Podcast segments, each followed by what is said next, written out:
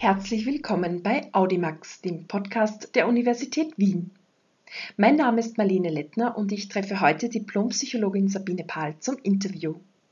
Sie ist Universitätsprofessorin am Institut für Psychologie der Kognition, Emotion und Methoden und sie hat die Professur für Stadt- und Umweltpsychologie inne. Als Vorsichtsmaßnahme haben wir uns entschieden, das Gespräch als Videocall zu führen. Frau Professor, vielen Dank, dass Sie sich heute Zeit nehmen für das Interview. Wir sprechen ja heute über Psychologie, über die Umwelt und wie diese beiden Themen in Ihrem Fach miteinander verknüpft sind. Ich habe da zuletzt ein sehr interessantes Gespräch zwischen Greta Thunberg und Sir David Attenborough gesehen, in dem sie ihn fragt, was sollen wir denen sagen, die keine Hoffnung mehr haben? Und davon abgeleitet eine nicht ganz leichte Frage für Sie zum Einstieg ist diese Welt noch zu retten? Ah, das ist eine sehr gute Frage. Also ich bin Optimistin, so ganz persönlich. Und ich denke, Menschen sind gut darin, Probleme zu bewältigen. Und ich muss auch sagen, so in den letzten Jahren bin ich noch optimistischer geworden in Bezug auf die Umwelt, weil das ist viel mehr ein Thema für viele Menschen jetzt. Vor ein paar Jahren war das noch so ein bisschen eine Nische wo halt manche Menschen sich sehr engagiert haben, anderen war es egal, andere waren dann wirklich skeptisch, was soll das? Ist das wirklich ein Problem? Und ja, ja, gerade seit Greta Thunberg und seit diesem Aktivismus, gerade bei den jüngeren Leuten, sehe ich da viele starke Ansatzpunkte und das macht mich jetzt doch optimistisch. Zu Ihrem Fach Umweltpsychologie. Meine dringendste Frage ist natürlich, wie, wie sind Sie selbst auf das gekommen, beziehungsweise davor natürlich noch, worum geht es eigentlich in der Umweltpsychologie? Man kann sich ungefähr was vorstellen, aber geht es eher um die, die Umwelt oder eher um die Psychologie? Aus welcher Fachrichtung kommt man da? Also Umweltpsychologie ist genau beides. Es geht um die Wechselwirkung, um die Interaktion zwischen Menschen und Umwelten. Und es ist noch nicht mal nur die natürliche Umwelt, es ist auch, es geht auch um Gebäude und wie äh, gestalten wir Städte. Das ist nicht so richtig mein Hauptthema. Bei mir geht es eher um natürliche Umwelten, aber es ist wirklich diese Interaktion. Also was machen wir mit der Umwelt? Also beschädigen wir sie durch ähm, Emissionen, Treibhausgase und so weiter? Ähm, beschützen wir sie dadurch, dass wir eben aktiv werden, vielleicht Müll aufsammeln und so. Und dann auch auf der anderen Seite, wie wirkt sich die Umwelt auf uns aus? Da gibt es eine große Forschungsrichtung, da geht es um die Benefits von natürlichen Umwelten. Und da heißt es halt, die geben uns, ähm, ja, die helfen uns bei Stress, die, die ähm, geben uns soziale Möglichkeiten. Wir können Menschen treffen in Parks und so. Und natürlich ganz direkt auch andere Sachen, dass Bäume die Atmosphäre kühlen und sowas. Also das ist wirklich alles zusammengemischt. Mhm. Und was ist sozusagen Ihr Spezialgebiet? Also Sie, ich habe gelesen, Sie beschäftigen sich auch eben mit den medizinischen Auswirkungen äh, der Umwelt, also auf die Gesundheit der Menschen. Woran arbeiten Sie gerade? Ich mache so ein bisschen was von beidem. Mein eigentliches Spezialgebiet ist eher ähm, Richtung Umweltverhalten aber auch Risikowahrnehmung. Also womit ich mich im Moment ganz viel beschäftige, ist Plastik und Mikroplastik. Und da gibt es halt diesen interessanten Befund, dass sich die Leute schon sehr Sorgen drum machen. Also es ist ganz ähm, akut. Menschen sprechen drüber und wollen kein Plastik und kein Mikroplastik. Ähm, unter anderem auch, weil sie sich Sorgen um ihre Gesundheit machen oder um menschliche Gesundheit. Auf der anderen Seite ist die Evidenzlage noch sehr klein. Also es gibt wenig direkte Belege, dass wir wirklich negativ von Mikroplastik beeinflusst werden. Im Moment zumindest. Und das finde ich halt spannend. Das ist so eine psychologische Sache. Warum machen sich die Leute so viel Sorgen um Plastik? Also Plastik vielleicht mehr als Klimawandel oder andere Umweltprobleme. Mhm. Hat das mit ähm, Marketing vielleicht auch zu tun oder mit, mit Arbeit der NGOs oder der Umweltschutzorganisationen, die dieses Thema Plastik auch immer wieder in die Medien bringen, eigentlich? Ganz bestimmt. Also die Medien waren sehr aktiv und da gibt es ja teilweise auch dann Berichte. Also es gibt gute Kollegen in den Medienwissenschaften, die sich das auch anschauen. Das ist jetzt vielleicht nicht so ganz mein Fachgebiet, aber die haben auch festgestellt, dass die Medien Dinge auf eine gewisse Art und Weise berichten. Zum Beispiel, wenn ein Wissenschaftler sagt, eine Wissenschaftlerin sagt, das ist ungewiss, wir wissen nicht ganz genau, was hier passiert, dann wird es in den Medien oft als Gewissheit, oft als Gewissheit äh, weitergegeben. Und das ist schon mal ein Problem. Und so sehen die Menschen natürlich viele Berichte und die hören dann, Plastik ist überall und Plastik ist überall, wo es auch die Tiere dann beeinträchtigt und so. Und es ist vielleicht gar nicht klar, ob diese Präsenz von Plastik auch wirklich einen Effekt hat, also ob das nicht einfach durch einen Organismus durchgeht. Und diese Frage der Risikowahrnehmung und warum gerade Plastik so viel besprochen wird, so viel im Diskurs ist, finde ich sehr spannend. Eine Sache scheint zu sein, dass Plastik halt künstlich ist. Ist ja logisch, Plastik ist ein künstliches Material. Ja, ja. Und das haben wir schon bei anderen Forschungsgebieten gesehen, dass ähm, künstliche Dinge immer mehr Angst einjagen, als wenn es jetzt was Natürliches ist. Wobei natürlich manche natürliche Materialien auch schädlich sind. Also ich denke jetzt an Allergene. Und es ist ja komisch, dass gerade Plastik da diese Aufmerksamkeit hat.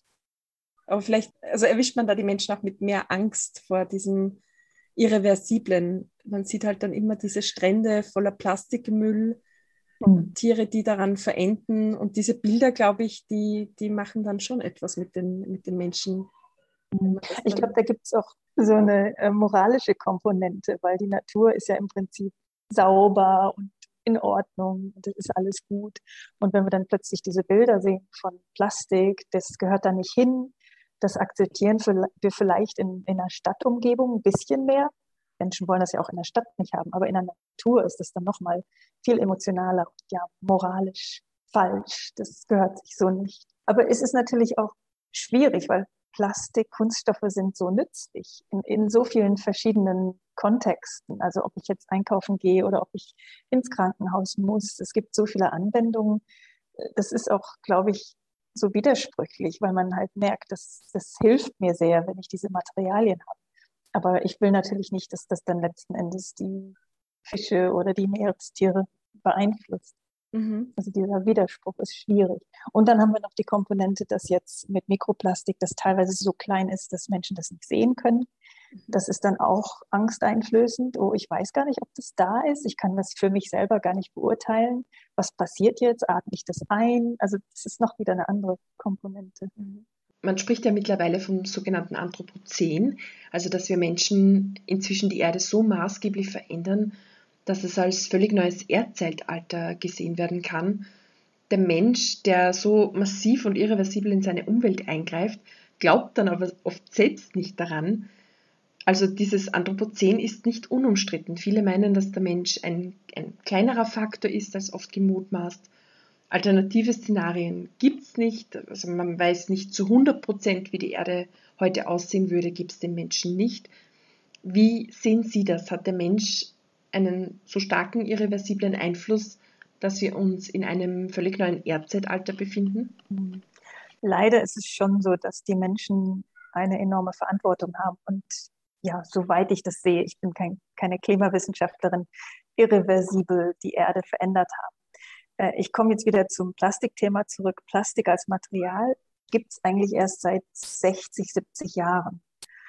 Und die, die, die, also so schnell, wie sich das in der Umwelt jetzt ansammelt, das finde ich persönlich sehr erschreckend. Also wenn man sich überlegt, dass das ein neues Material ist, was vor allem ganz am Anfang noch gar nicht so weitläufig benutzt wurde. Und wir schauen uns jetzt an, also noch nicht mal 100 Jahre später gibt es so viel davon, das, das ist einfach unglaublich. Und beim Klimawandel genauso, da gibt es ja natürlich jetzt Evidenz, dass das auf jeden Fall anthropogen ist, also menschengemacht. Ist interessant, weil Klimawandel ist mehr umstritten als Plastik. Bei Plastik haben wir ganz wenig Skeptizismus. Also da sagen die Leute, naja, natürlich, das ist von Menschen gemacht, das benutzen Menschen und dann ist es halt die Schuld der Menschen, wenn das in der Umwelt landet. Ähm, Im Klimawandel sehen wir immer noch Skeptizismus und es gibt ja auch starke Lobbygruppen, die dagegen vorgehen.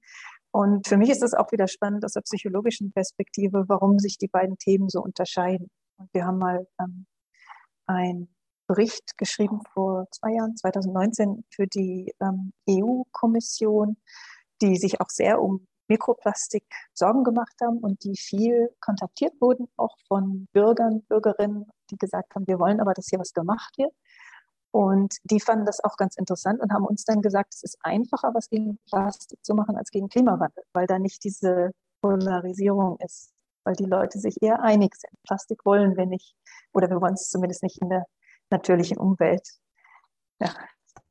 Beim Thema Studienbereich, mich hätte natürlich auch noch interessiert, wie Sie persönlich zu, dieses, also zu diesem Thema gekommen sind und, und vielleicht auch, was Sie an diesem Studienbereich fasziniert oder begeistert?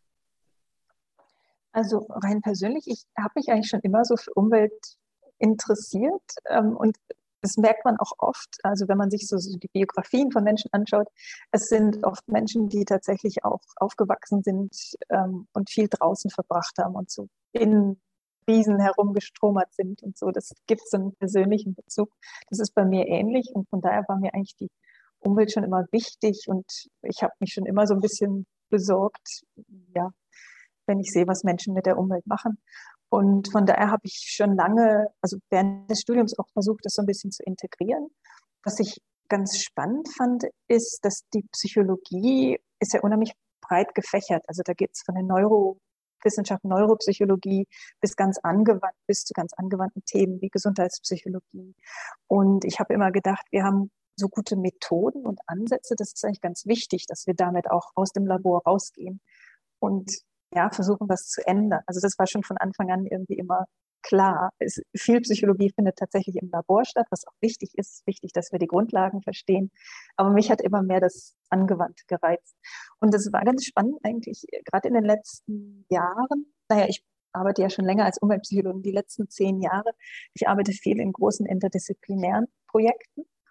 Und die Offenheit, die da jetzt gegenüber den Psychologen oder Verhaltenswissenschaftlerinnen, ich nenne mich auch Verhaltenswissenschaftlerin dann, die da gezeigt wird, also es ist wirklich erstaunlich. Es sagen viele Naturwissenschaftler, wir müssen aber verstehen, was die Menschen machen oder wie können wir sie überzeugen, dass es ein großes Problem ist. Wie können wir Verhalten ändern?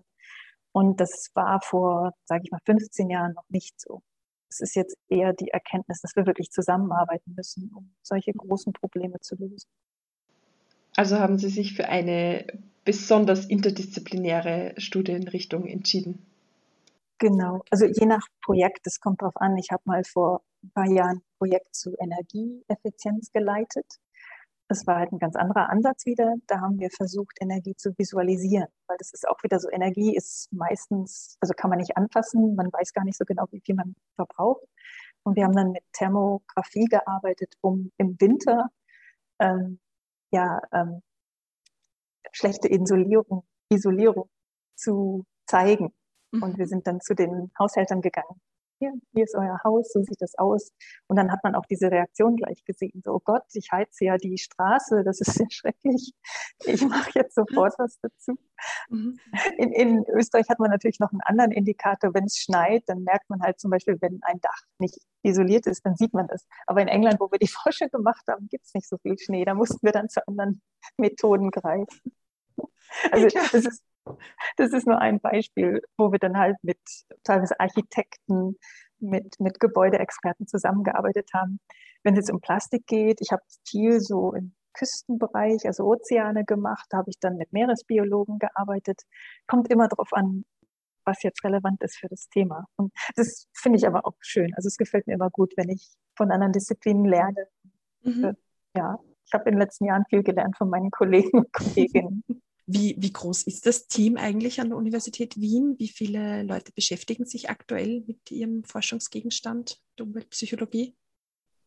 Also wir haben ja gerade erst angefangen im Oktober und wir sind im Augenblick, ich glaube, zwölf, also mhm. von Senior bis Junior ähm, aber es ist auch ganz spannend, weil ich habe jetzt schon ein paar Kollaborationen mit Kollegen, die auch interessiert sind an dem Thema, die mhm. teilweise ein bisschen was anderes machen. Also eine Kollegin macht zum Beispiel Motivationspsychologie und die hat auch gesagt, es ist ja wichtig, dass wir verstehen, was die Menschen motiviert. Und die hat zum Beispiel eine Doktorandin, die sehr an der Umweltthematik interessiert ist. Es ist dann wieder so ein bisschen die Frage, worauf wir unsere Methoden, unsere Ansätze anwenden. Und ein Kollege in der den Neurowissenschaften hat auch schon gesagt, ich möchte gern was zu den neu, neuronalen Grundlagen von Entscheidungen machen. Das kann man genauso schön auf Nachhaltigkeit ähm, anwenden. Also es ist zwar eine kleine Gruppe im Moment, wir haben gerade erst angefangen, aber es gibt viele, die es eigentlich interessiert. Ich glaube, das mhm. ist eher auch ein Thema, was noch wächst. Ja, gerade jetzt ähm, durch das letzte Jahr habe ich das Gefühl, ähm, dass viele Leute auch so, also die Natur wieder schätzen. So viel spazieren wie im letzten Jahr war ich, glaube ich, überhaupt noch nie. ich, die spannende Frage ist, ob, ob das dann weiter so bleibt, weil jetzt hat man natürlich wieder andere Dinge zu tun. Ich meine, unter Corona, gut, da hatte man wenig Möglichkeiten. Ich hoffe nur, dass das auch so ein bisschen vielleicht dann weitergeht. Ja, gut wäre es auf jeden Fall. Gibt es dazu eigentlich ähm, schon Erkenntnisse, dass das irgendwie jetzt in der Corona-Zeit sich auf, also ich weiß nicht, psychologisch auf die, auf die Stimmung in der Bevölkerung irgendwie jetzt ausgewirkt hat, dass, dass die Leute die Umwelt jetzt noch bewusster wahrnehmen als davor? Ich weiß nicht ganz genau die Erkenntnisse, aber es gibt einige Studien, die sich damit beschäftigen oder beschäftigt haben. Zum Beispiel eine Studie von meinem Kollegen Matthew White hier. Ähm, die haben einen Ländervergleich gemacht ähm, zwischen Ländern, die auch unterschiedlich in den Restriktionen waren. Spanien zum Beispiel war ja ganz, ganz strikt. Also da durften die Leute teilweise gar nicht rausgehen oder ich glaube nur innerhalb von ein paar Metern um ihr Haus herum. Also ganz extreme Regulierung. Und ähm, wenn ich mich jetzt recht erinnere, ist in der Studie auch rausgekommen, dass das ganz schwer war. Also die hatten kein, keine Möglichkeit, in die Natur zu gehen, außer sie wohnten direkt am Park, sag ich mal. Und das hat wirklich, das war wirklich schwierig. Wogegen die Länder, wo es ein bisschen großzügiger war, also wo gesagt wurde, sie dürfen aber zur sportlichen Betätigung oder zur Erholung raus in den Park. Es gab ja teilweise, ich glaube, in England war es eine Stunde durfte man, also eine zeitliche mhm. Begrenzung, mhm, aber nirgendwo genau. hinfahren. Ähm, und das war, war viel besser. Also da ging es den Leuten viel besser mit, als wenn sie wirklich bei sich zu Hause so, so ganz, ganz eng bleiben müssten. Aber wie gesagt, das ist nicht meine Studie. Also ich, ja, ich ja. hoffe, ich habe es jetzt richtig zusammengefasst. Es fällt mir auch hier in Wien auf, dass die Leute wirklich sobald es irgendwie möglich war, wieder nach draußen gedrängt mhm. sind in die Cafés, also jetzt überhaupt in die Gastgärten, es fehlt einem die Umwelt, nicht nur die sozialen Kontakte, sondern auch das nach draußen gehen. Es würde einem irgendwie die Frischluft fehlen. Ganz blöd ja, gesprochen. Auf jeden, auf jeden Fall. Und es ist ja auch interessant, also diese soziale Komponente, ähm, das ist ganz, ganz wichtig. Es ist nicht, nicht nur so, dass wir rausgehen und, weiß ich nicht, joggen gehen oder auf die Bank ein Buch lesen. Es ist auch wirklich so, dass wir uns viel treffen und dass diese natürlichen Parkanlagen uns Möglichkeiten geben dafür.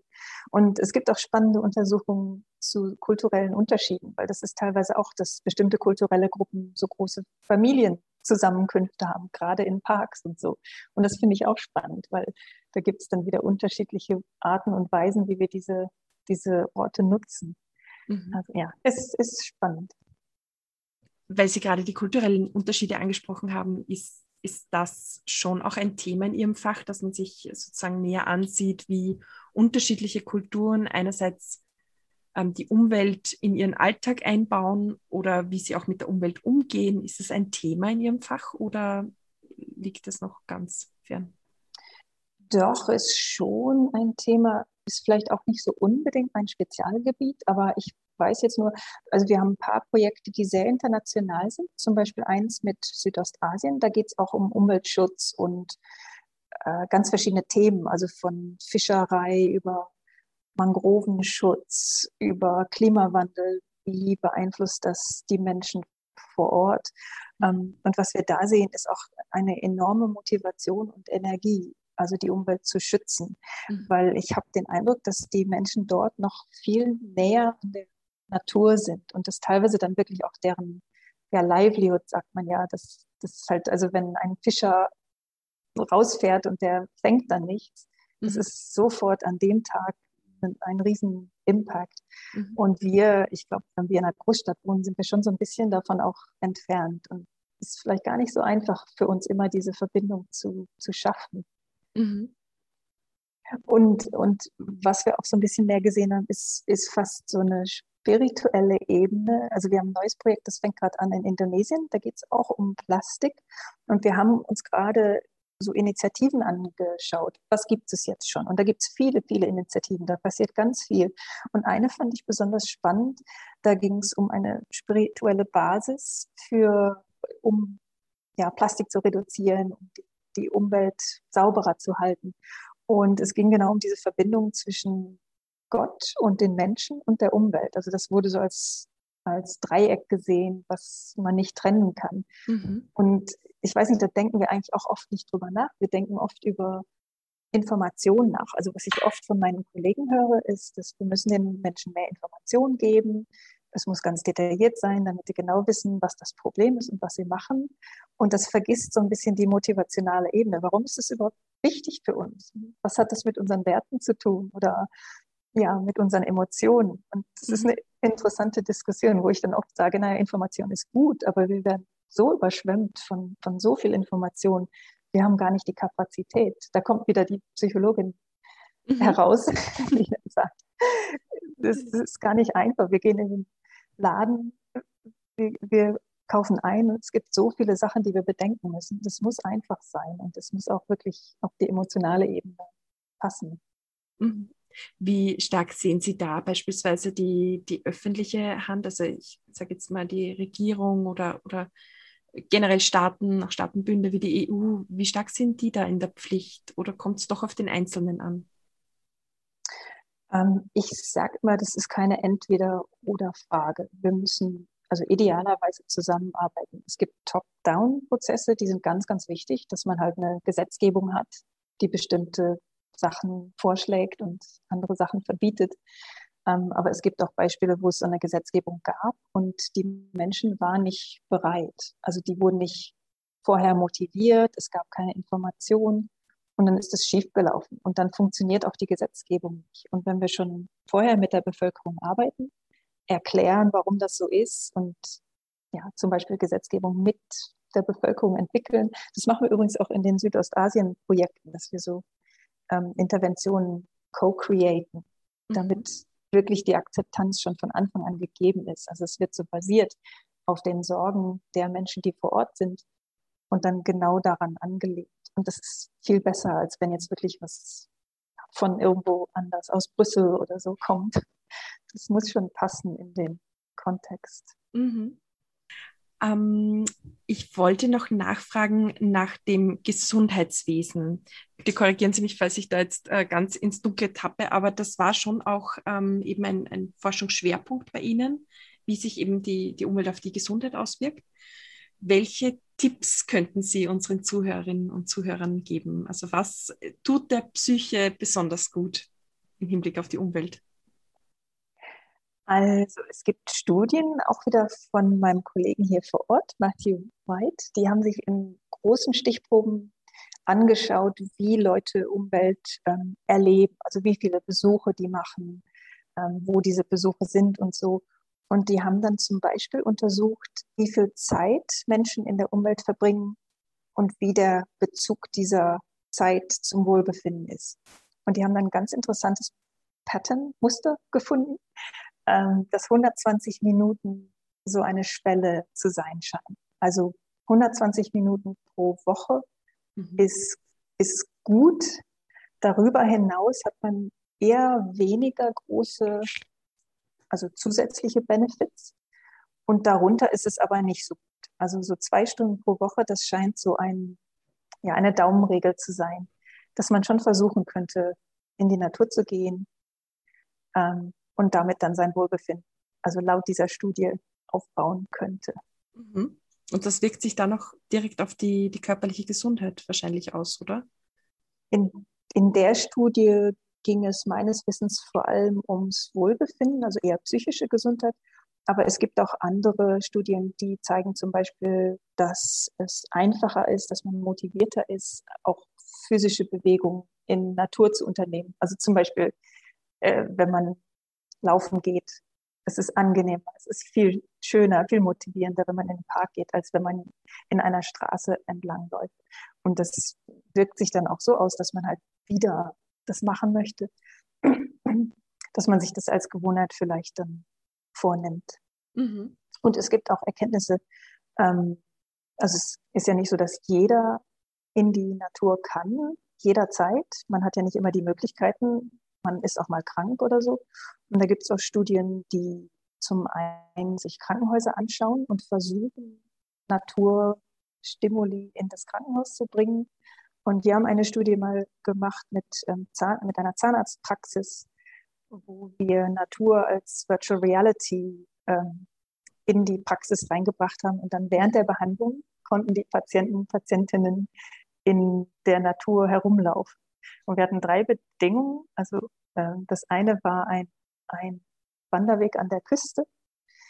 Das zweite war in der Stadt und wir haben extra äh, uns bemüht, das auch positiv, also angenehm aussehen zu lassen. Das war jetzt nicht Graffiti und, und unheimlich in der Stadt.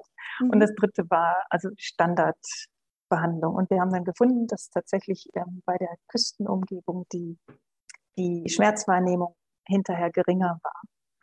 Wir haben die Leute befragt und wir haben sie auch zwei Wochen später befragt und da war das auch noch genauso. Also das ist auch wieder nach dem Motto, vielleicht können wir das sogar im Gesundheitswesen anwenden und den Leuten helfen, wenn sie unangenehme Behandlungen haben. Wie, wie müsste denn die Stadt, weil Sie es gerade angesprochen haben, die eine angenehme Stadt, wie müsste denn das aussehen? Also gibt es da in Wien noch was zu tun aus Ihrer Sicht? Wie, wie beurteilen Sie Wien aus, aus einer reinen umweltpsychologischen äh, Sicht? So. Ich muss sagen, ich bin ja erst seit Oktober hier. Also ah, okay. meine Einsicht ist vielleicht noch nicht so umfangreich. Ähm, aber ich finde, Wien ist schon so ein bisschen Musterstadt, was allein Grün, Grünflächen angeht. Es gibt so viele Parks, die sind so toll. Ja, da wird sich so toll drum gekümmert. Ähm, also ganz toll. Ich habe auch schon viel gelesen von anderen, also zum Beispiel Nebelduschen, die dann die Straße kühler machen. Das ist ja auch ganz toll. Da lässt man sich ganz viel einfallen.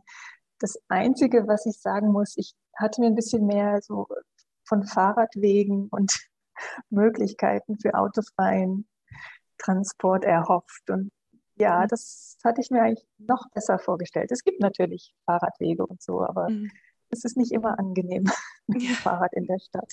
Das stimmt ja nicht und auch nicht in dem Umfang, wie es eigentlich schon sein könnte. Aber immerhin hat Wien einen, einen Nationalpark vor der Tür, also die, die Donauauen. Da ist es sehr, sehr schön. Ich wollte auch gerade sagen, also es gibt ja auch wirklich tolle Gegenden. Also die Donau allein, die Donauinsel ist ja auch ein, ein, eine tolle Gegend und viel Freizeitmöglichkeiten. Und der Wienerwald, also ich glaube, da ist ja, da können wir uns schon glücklich schätzen. das stimmt, ja. Das war es eigentlich mit meinen Fragen. Ich habe noch eine allerletzte Frage, weil das die Semesterfrage der Universität Wien ist. Und die lautet, was machen wir Menschen mit der Erde? Ja, wir machen viel und es ist nicht besonders gut, was wir machen. Also ich glaube, wir sollten uns sehr bemühen, wirklich uns klar zu werden, dass eine natürliche Umwelt die Grundlage für all unser Überleben ist, auch für die Ökonomie, für alles, was wir tun. Und wenn wir nicht auf die Umwelt, auf die Natur aufpassen, dann sieht es nicht gut aus. Und wir sehen jetzt schon die Auswirkungen. Also es ist Zeit, dass wir wirklich das ernst nehmen. Ja, damit sind wir am Ende unseres Interviews angekommen. Frau Professor Pahl, vielen Dank für das Gespräch. Herzlichen Dank für die Einladung.